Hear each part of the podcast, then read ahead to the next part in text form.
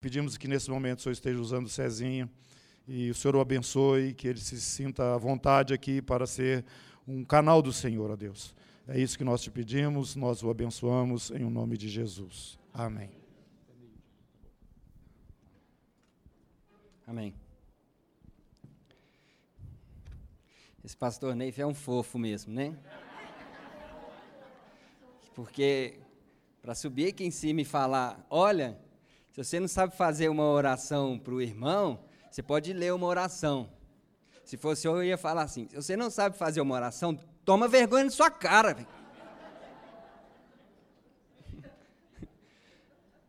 Mas ele é puro amor mesmo, né? É, meu nome é Cezinha, eu sou casado com a Rebeca, tenho três filhos, Ana Vitória, João Ana Sofia. Nós somos missionários aqui da comunidade cristã da Zona Sul desde o ano 2000, onde nós trabalhamos por 10 anos aqui em Belo Horizonte.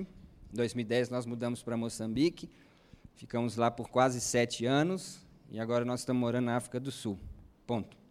Não vou estender muito, tem que andar rápido na apresentação, porque eu só vou ter 40 minutos e eu falo pra caramba.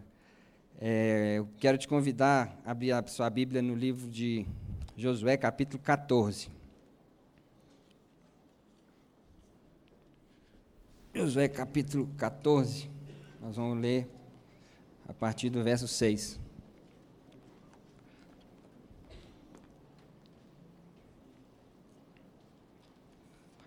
Obrigado, Senhor, por essa manhã que eu possa falar e ministrar nos nossos corações a tua verdade e que de alguma maneira possa me usar para conectar o meu coração com o Senhor e abençoar a tua igreja nessa manhã, no nome de Jesus. Os homens de Judá vieram a Josué em Gilgal e Caleb, filho do Quenezeu Jefoné, lhe disse: Vocês sabem o que o Senhor disse a Moisés, homem de Deus, em Cades Barneia, sobre mim e sobre você. Eu tinha 40 anos quando Moisés, servo do Senhor, enviou-me de Cades Barneia para espionar a terra. Eu lhe dei um relatório digno de confiança, mas os meus irmãos israelitas que foram comigo fizeram o povo desanimar-se de medo. Eu porém, fui, eu, porém, fui inteiramente fiel ao Senhor, o meu Deus. Por isso, naquele dia, Moisés me jurou: Certamente a terra em que você pisou será uma herança perpétua para você e para os seus descendentes, porquanto você foi inteiramente fiel ao Senhor, meu Deus. Pois bem, o Senhor manteve-me vivo como prometeu. E foi há 45 anos que ele disse isso a Moisés, quando Israel caminhava pelo deserto. Por isso, aqui estou hoje, com 85 anos de idade. Ainda estou tão forte como no dia em que Moisés me enviou. Tenho agora tanto vigor para ir à guerra como tinha naquela época. Dê-me, pois, a região montanhosa que naquela ocasião o Senhor me prometeu. Na época, você ficou sabendo que os Enaquins lá viviam com suas cidades grandes e fortificadas. Mas se o Senhor estiver comigo, eu os expulsarei de lá como ele prometeu.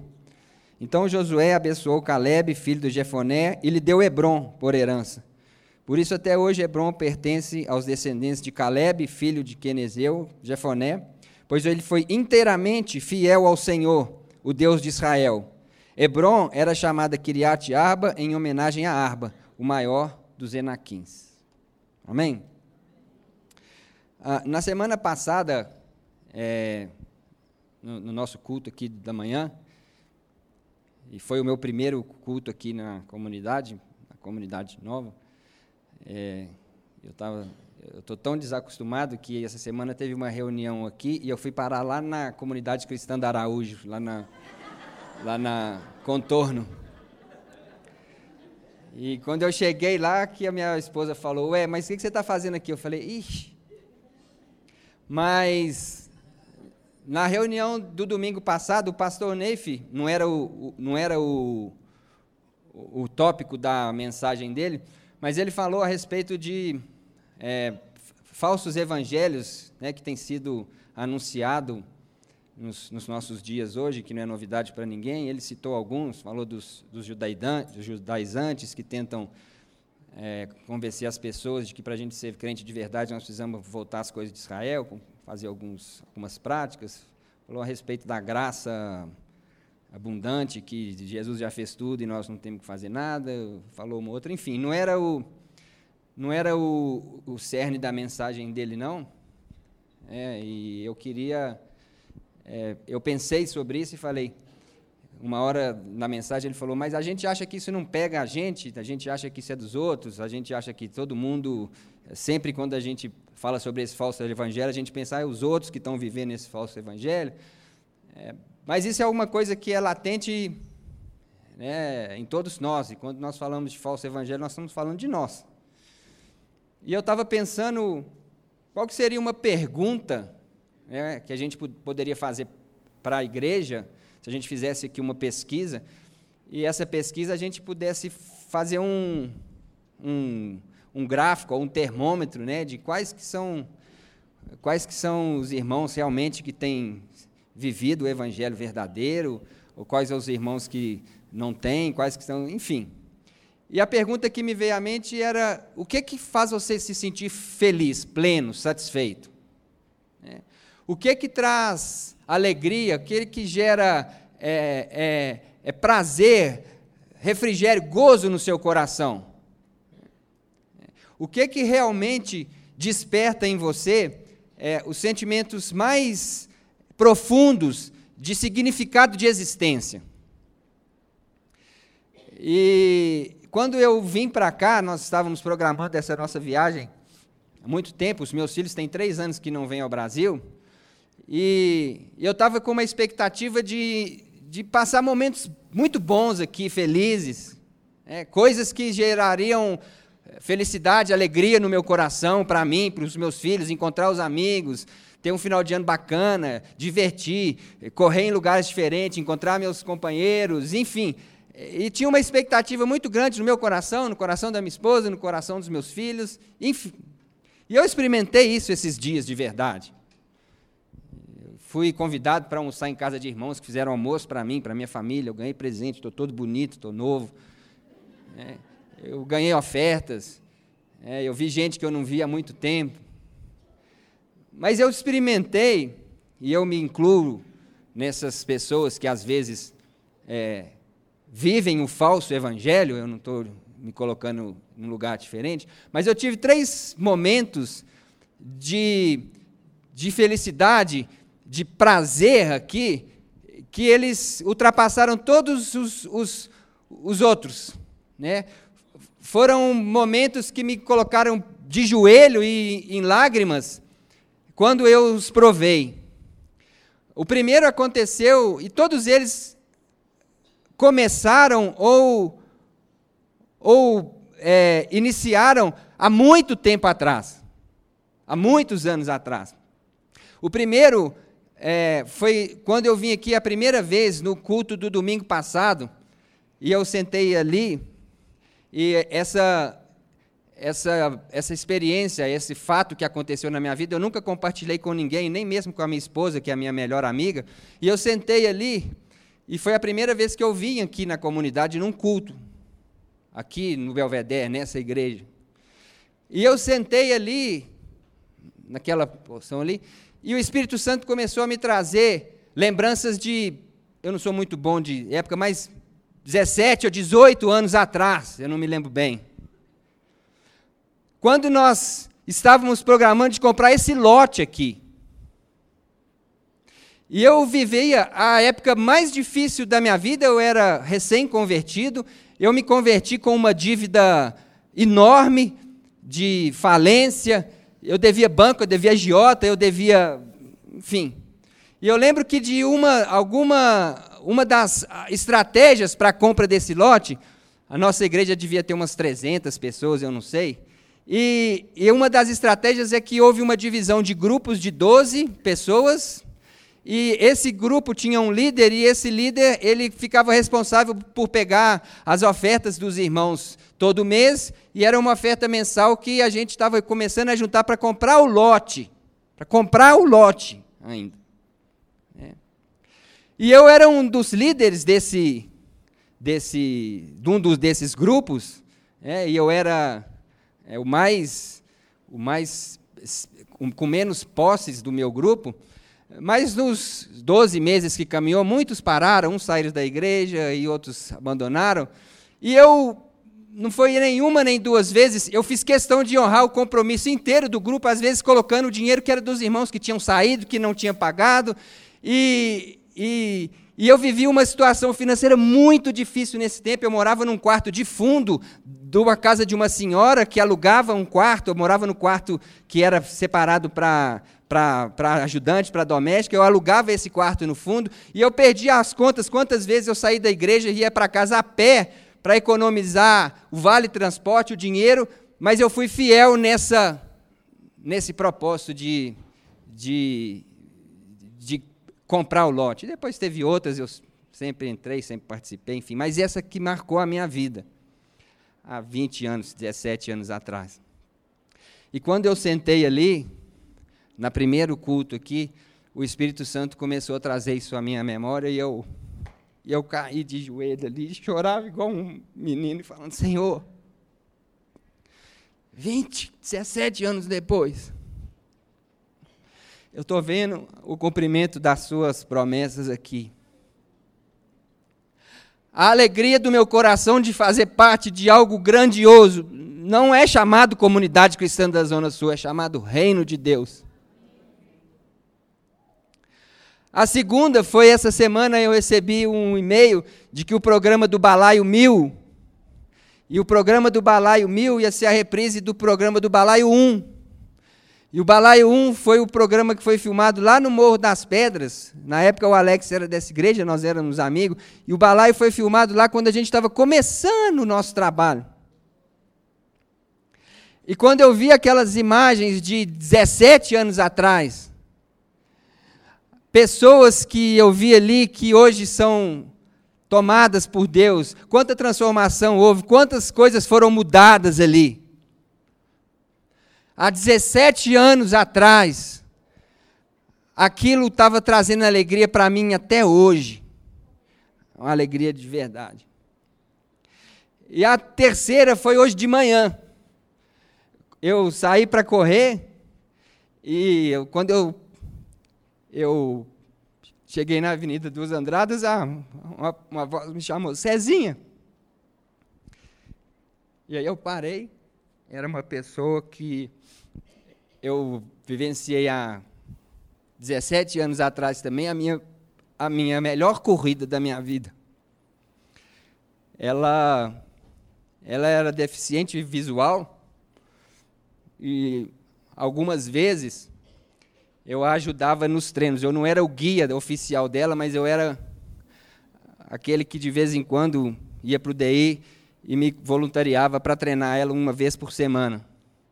A gente colocava o, uma corda e eu ia e eu ia guiando ela. E há mais ou menos, essa eu tenho a data certa, há 14 anos atrás, dia 4 de dezembro de 2003, 3, né? 2003. E era a volta internacional da Pampulha, e eu estava na minha melhor forma. Eu tinha treinado para me fazer a melhor corrida da minha vida. Eu tinha dedicado meses a fio para me fazer a melhor prova que eu ia fazer na minha vida, e eu tinha certeza que eu estava preparado para isso. Quem é corredor entende, quem não é acha que ah, que cara bobo. E quando eu cheguei na volta da Pampulha para correr, eu passei, eu estava conversando com os amigos, ela escutou a minha voz. O, o, o deficiente visual tem esse, esse, essa, essa, essa sensibilidade. E ela escutou minha voz e falou, Cezinha, eu voltei, eu falei assim, oi, Thomas, o que, que foi? Ela estava chorando e falou, nossa, eu estou muito triste. Eu falei, o que, que aconteceu? Ela falou, o meu guia não veio. O meu guia me abandonou. E eu vou perder a corrida. Eu falei, oh, que pena, que triste. E aí eu saí de perto, quando eu saí de perto, o Espírito Santo me falou: Você vai guiar ela e abrir mão da sua prova. Eu voltei e falei com ela, Doris, eu vou, eu vou, eu vou te guiar. Ai, ai, ai, garoto, nós fomos e nós batemos o recorde da lagoa de deficiente visual naquele dia. E hoje eu encontrei, ela me deu um abraço, nossa.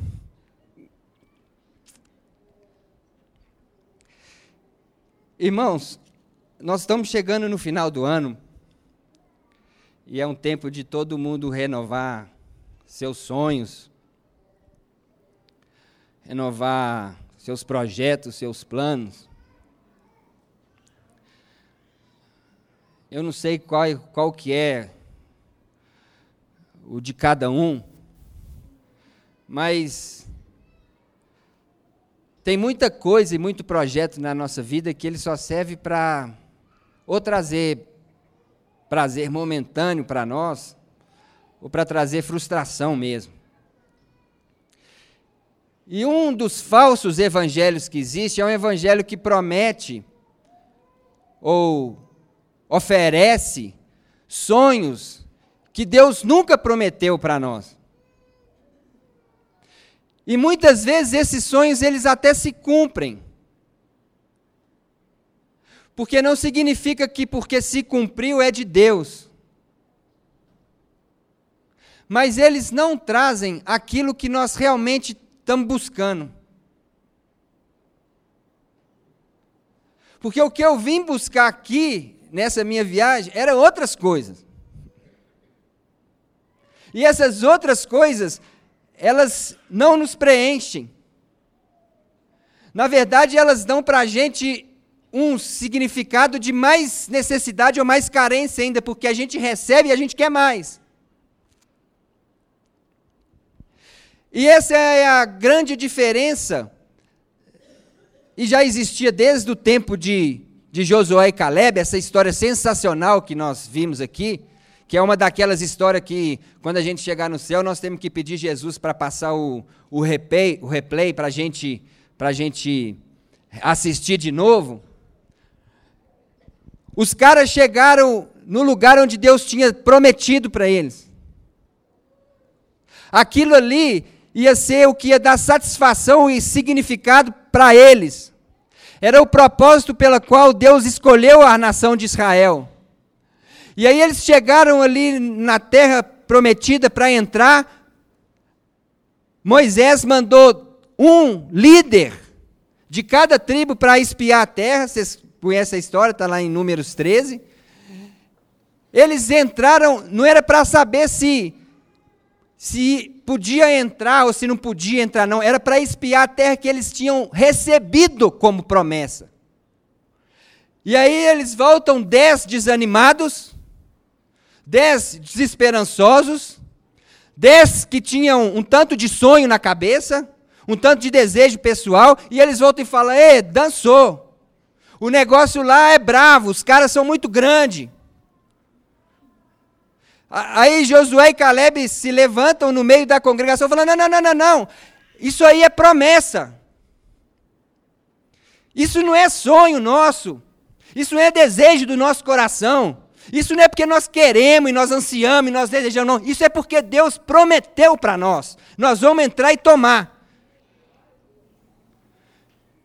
E aí a, a proporção eu acho que deve ser mais ou menos a mesma de hoje, né? 80% foi contra, e eles queriam não só negar os dois, mas apedrejar.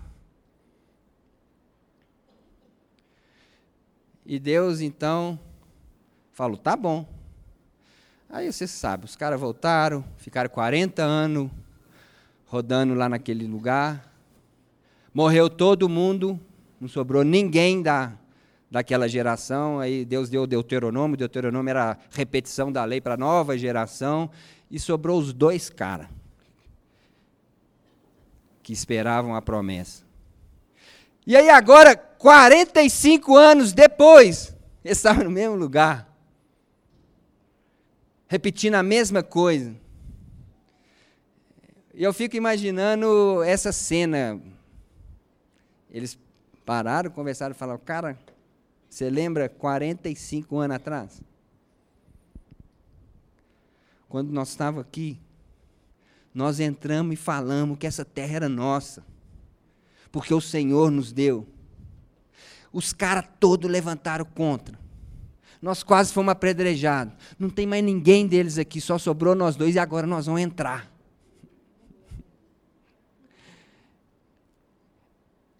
E Caleb fala: Você lembra que Hebron era a minha parte? Se fosse eu ou você, ou o falso evangelho, falar: Cara, nós somos únicos fiel, quero Hebron e quero mais um pedaço. Ué. Eu quero dar para os meus filhos, para minha sogra um pedaço. Para minha sogra, um bem grandão.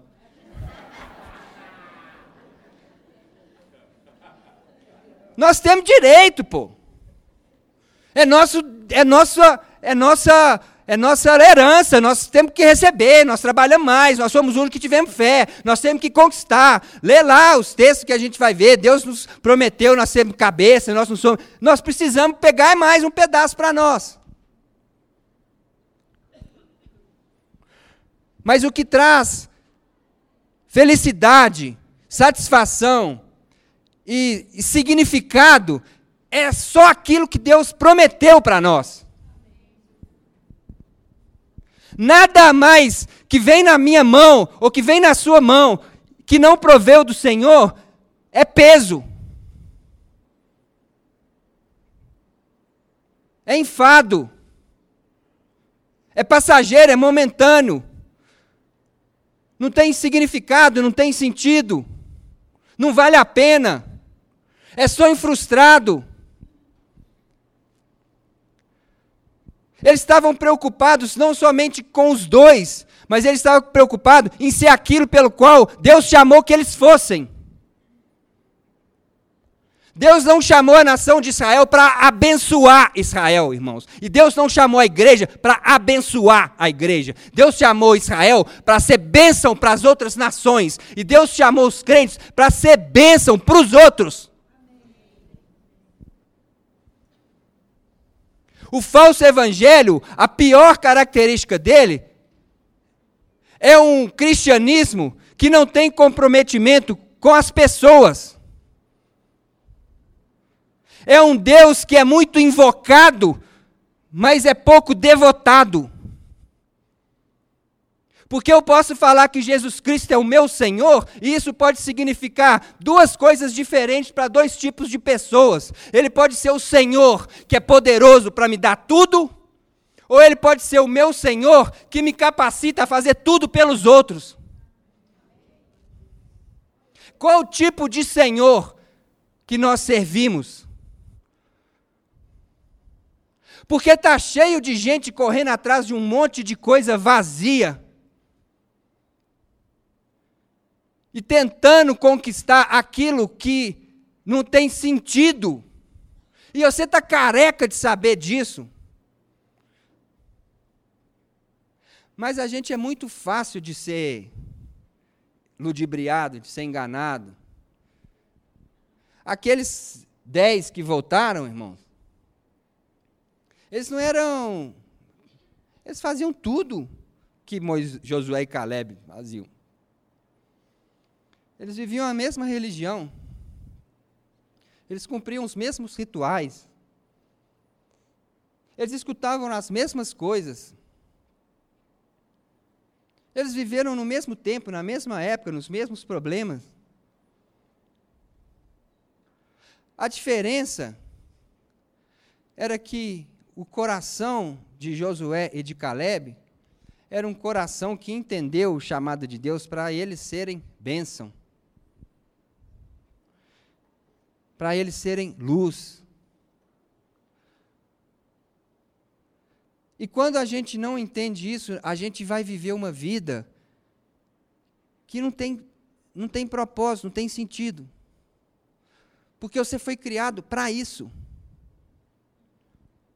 Antes, antes da criação existe um propósito. Deus não te criou e depois vai te dar um propósito, não. É o contrário. Antes dele te criar, ele tinha um propósito. E se você não cumprir esse propósito, você não vai conseguir encontrar aquilo que você está buscando para a sua vida.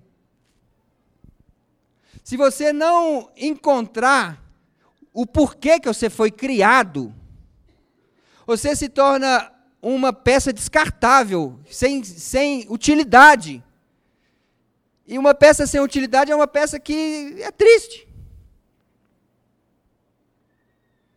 Antes do cara fazer esse microfone, ele, ele pensou. Ele, esse microfone nasceu antes na mente de, uma, de alguém que pensou para que, que ia ser criado. Depois que ele pensou, é que ele fez. A sua vida é a mesma coisa e Deus te criou para você ser bênção, para você resplandecer a glória do Senhor, para você manifestar a bondade e o amor de Deus.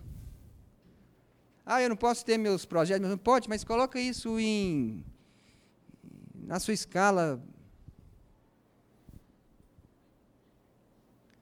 Diz que tinha uma uma turma aí no, de, de de, de crianças na faixa de 9, 10 anos foram visitar o Museu do Futebol. Lá no, em São Paulo. E chegaram diante da bola do Pelé. E o professor falou assim: Essa aqui é a bola mais feliz do mundo. Essa bola aqui é a bola mais importante do mundo, mais desejada do mundo. Essa aqui é a bola que mais se tiraram fotos dessa bola do, do, do, no mundo. Essa bola é a bola mais importante e famosa do mundo. Essa bola é a bola mais feliz do mundo. Aí um moleque de 10 anos falou assim: Não, senhor professor, essa bola é a bola mais infeliz do mundo. Aí o professor falou assim: Mas como assim? Falou assim: Porque a bola foi feita para ser chutada. A bola não foi feita para colocar em museu. Essa bola era, era, era feliz quando ela era chutada. Quando ela era chutada, ela era uma bola feliz. Agora ela é a bola mais triste que, que existe. E é verdade, né? Irmãos, esse esse momento que a gente vive, a história ela se repete, né? Não tem nada novo diante do sol, baixo do sol. E as histórias que a gente lê na Bíblia, principalmente as histórias do Antigo Testamento, elas servem para nos dar uma, uma instrução. Elas servem para nos trazer a sabedoria vinda da parte de Deus de como que a gente deve conduzir a nossa vida.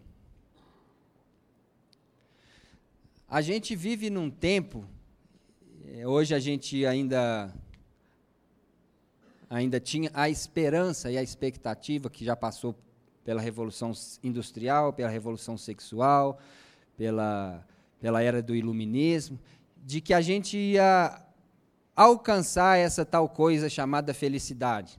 A última proposta que nós tivemos foi a proposta tecnológica. As, as propagandas de tecnologia mostram isso hoje. Um engano, né? Ah, a TIM aproxima as pessoas. É, vive num mundo, todo mundo feliz, todo mundo satisfeito, alegre. Nós vamos encontrar essa, essa coisa chamada felicidade. A felicidade ela não é algo de, de geográfico ou, ou padronizado ou materializado. Felicidade verdadeira é a, é a, a realização, o encontro do significado e o sentido da existência. É quando, em meio a sofrimento, a cadeia, a prisão e naufrágio, o apóstolo Paulo podia falar: regozijai-vos no Senhor.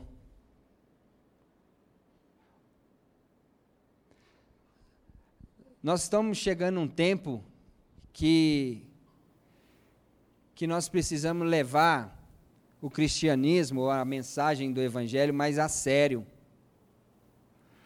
Porque não vale, não adianta você simplesmente acreditar e crer em Deus. Eu estava na casa de um de um amigo esses dias, encontrei com ele duas vezes, e ele sempre de vez puxa um, um papo sobre sobre religião, sobre cristianismo, ele não é cristão. E, e, toda hora ele falava umas coisas e eu discordava, tentava mostrar o meu ponto de vista dele, mas toda hora no meio da conversa ele fazia questão de deixar bem, bem claro: eu creio em Deus, mas eu creio em Deus. Não, não, Cezinha, eu acredito em Deus, mano. Bom, Tiago 2 fala que os demônios também acreditam. Mas o que que isso influencia a sua vida de verdade? O que que isso influencia a sua segunda-feira, a sua terça-feira? O que que isso influencia a sua maneira de conduzir sua casa, sua família, educar seus filhos? Porque a gente acredita em Deus de verdade, mas se o nosso filho falar que quer ser missionário, você fala: "Que é isso, filho? Como é que você vai fazer para sustentar sua família?"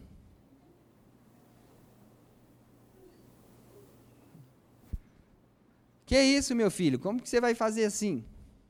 A gente fala que a gente confia em Deus, mas quando a situação complica, a gente vai tentar trabalhar mais. É organizar melhor as contas.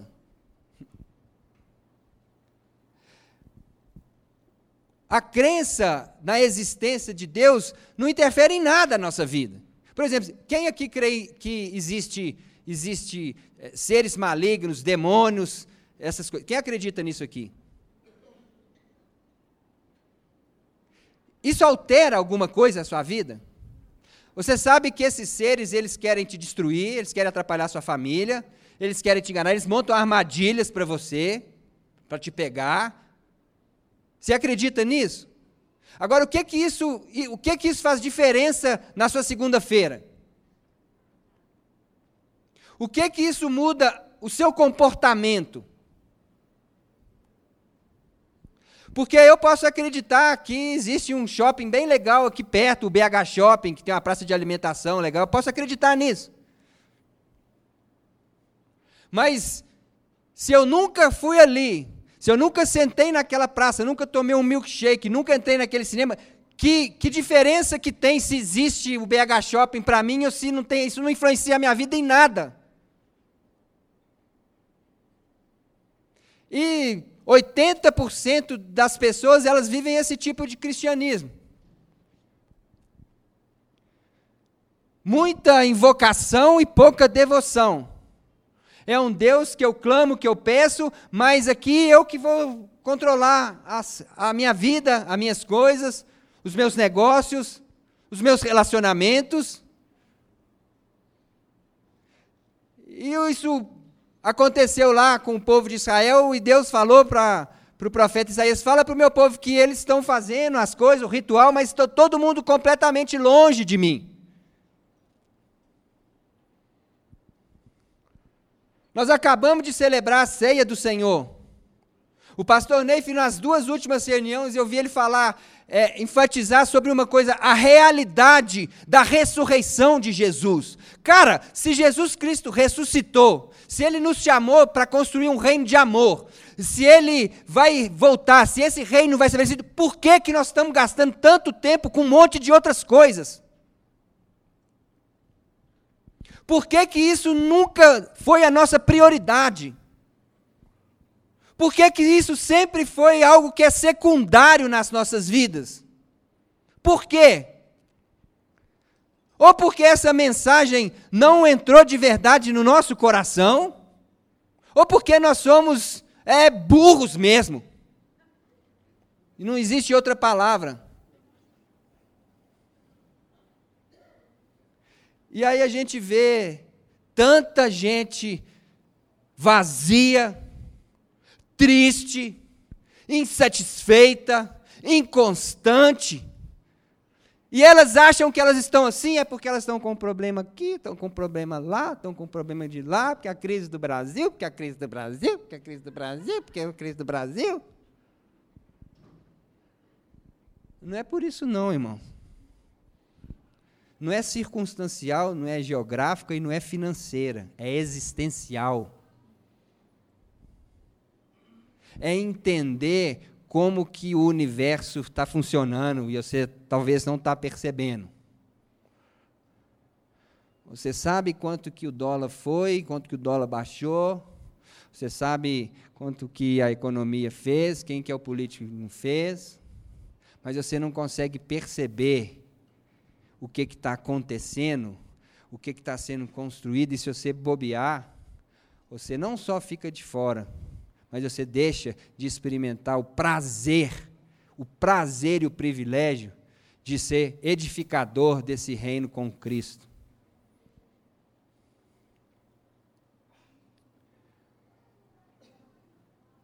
Eu eu sei as promessas que Deus tem para a minha vida, às vezes.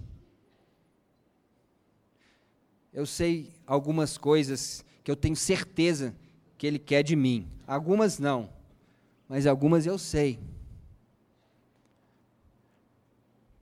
Assim como Josué e Caleb, eles sabiam que aquela terra ia ser dada para o Senhor. Eles não tinham experimentado, não era nenhuma, nem duas, nem três, nem quatro sinais do Senhor.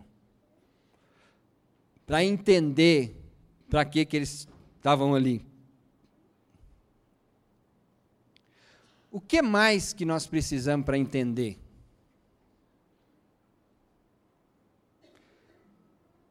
Uma vez Josué falou: Até aqui o Senhor me ajudou. E você, quem que te ajudou? Você acha que foi você? Você acha que foi você que te trouxe até aqui onde você está hoje? Você acha que foi pela sua força, a força do seu braço, que você chegou aonde que você chegou aqui hoje?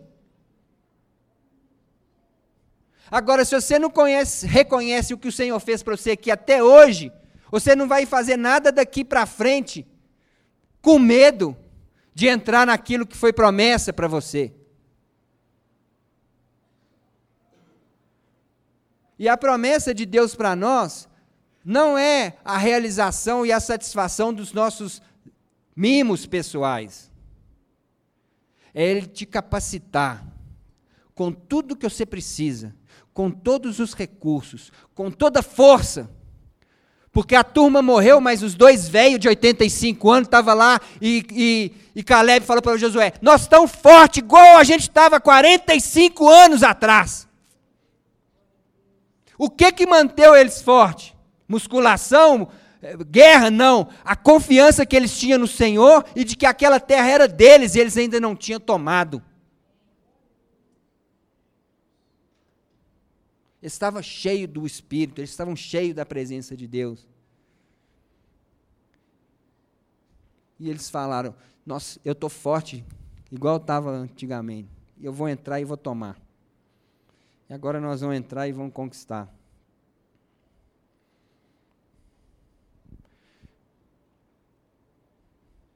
Amém, meus irmãos?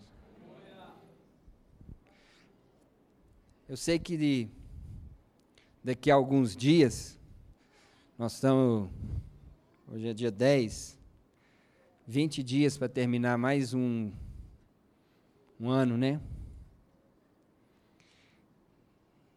E mais um ano é aquela mesma, aquela mesma, aquele mesmo ritual. Turma joga rosa para trás, outros pulam no mar, outros dar uma volta não sei aonde, outros. É. Muitas vezes nós, como igreja, colocamos nossos sonhos todos no papel e levamos para Deus. Está aqui, Senhor. Ah, esses espíritas levando barquinho lá para Iemanjá, misericórdia. Está aqui, Senhor. Eu quero meu trabalho, meu emprego, a minha empresa prosperar, Senhor.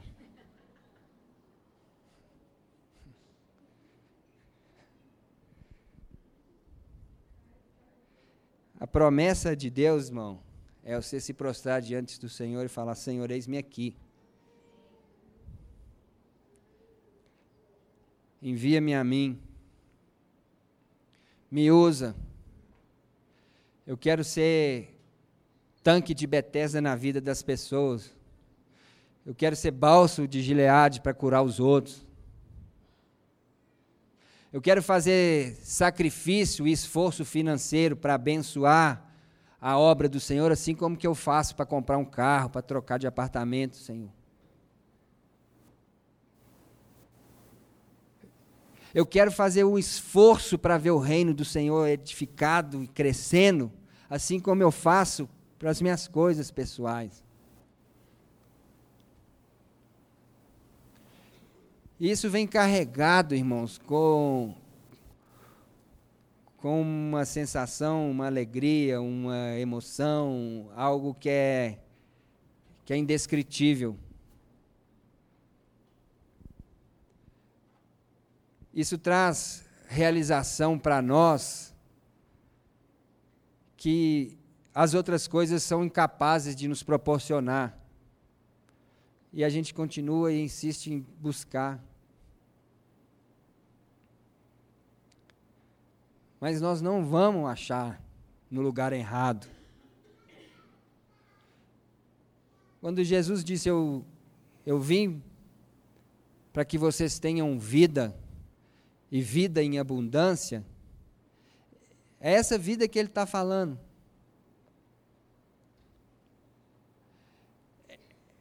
Para você, você, você apresentar um evangelho, você tem que distorcer demais, não só a mensagem, mas o próprio caráter de Jesus, no que tá, a gente está vendo sendo apresentado por aí afora.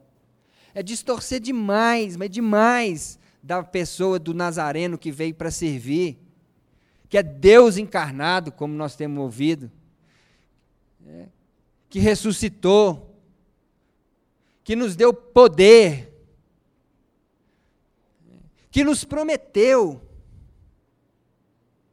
Tem uma promessa na Bíblia, uma promessa na Bíblia, que deriva todas as outras promessas. Que Jesus falou as suas últimas palavras: Eu estou contigo todos os dias até a consumação. É a promessa da Bíblia para nós. Mesmo quando eu não sinto, mesmo quando eu não vejo, mesmo como eu não arrepio, Ele está conosco todos os dias.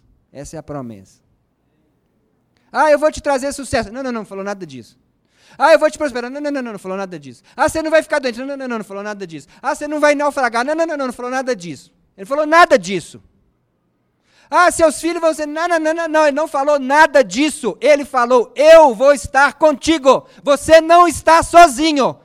Eu vou te dar poder e vou derramar o meu espírito para te capacitar a fazer a minha obra e não a sua. Porque a sua te traz frustração e decepção, a minha te traz alegria. Porque eu te amo. Deus não é esse cara chato que estraga nossos prazeres, não. Ele nos ama. E se tem uma coisa que nos estraga, é os nossos sonhos, nossos desejos, nossos caprichos. Isso acaba com a nossa vida, velho. Culto de libertação financeira. Você quer ser liberto financeiramente? É perder amor por dinheiro. Isso é ser liberto financeiramente, velho. É você parar de preocupar com grana. Não tem nada mais eh, libertador financeiramente do que você não, não ficar preocupado se, é, se você vai ter para o seu futuro, se você vai deixar um carro para o seu filho, uma propriedade, nada. Isso é a maior liberdade que você pode ter na área financeira. E isso só o poder do Espírito que pode te dar. Porque um dos caras que era mais rico aí do Brasil há pouco tempo era aquele casou com a Luma, aí que bate. Tá seguro? Estava seguro?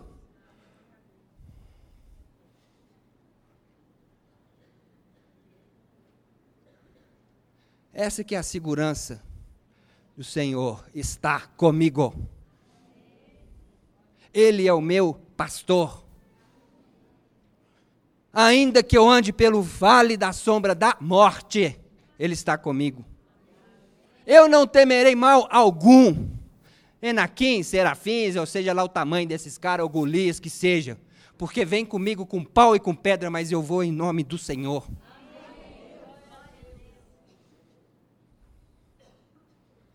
É vida com Deus, irmão. A vida com Deus é a vida do lugar. Achei. É aqui que eu tenho que estar. É para isso que eu nasci. Para isso que eu fui criado.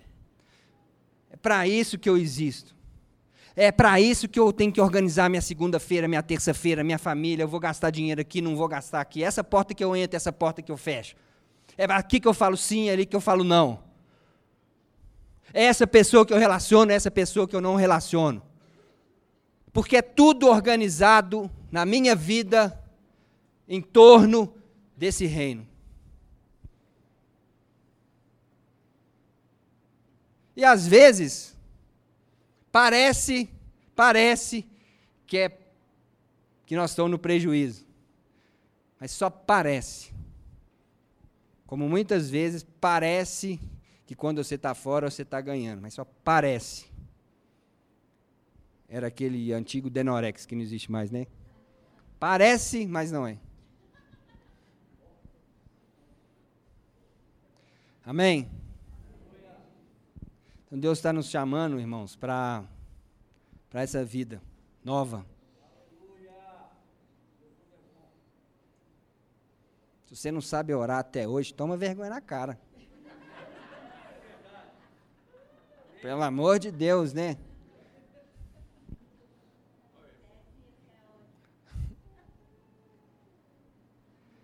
Amém? Amém.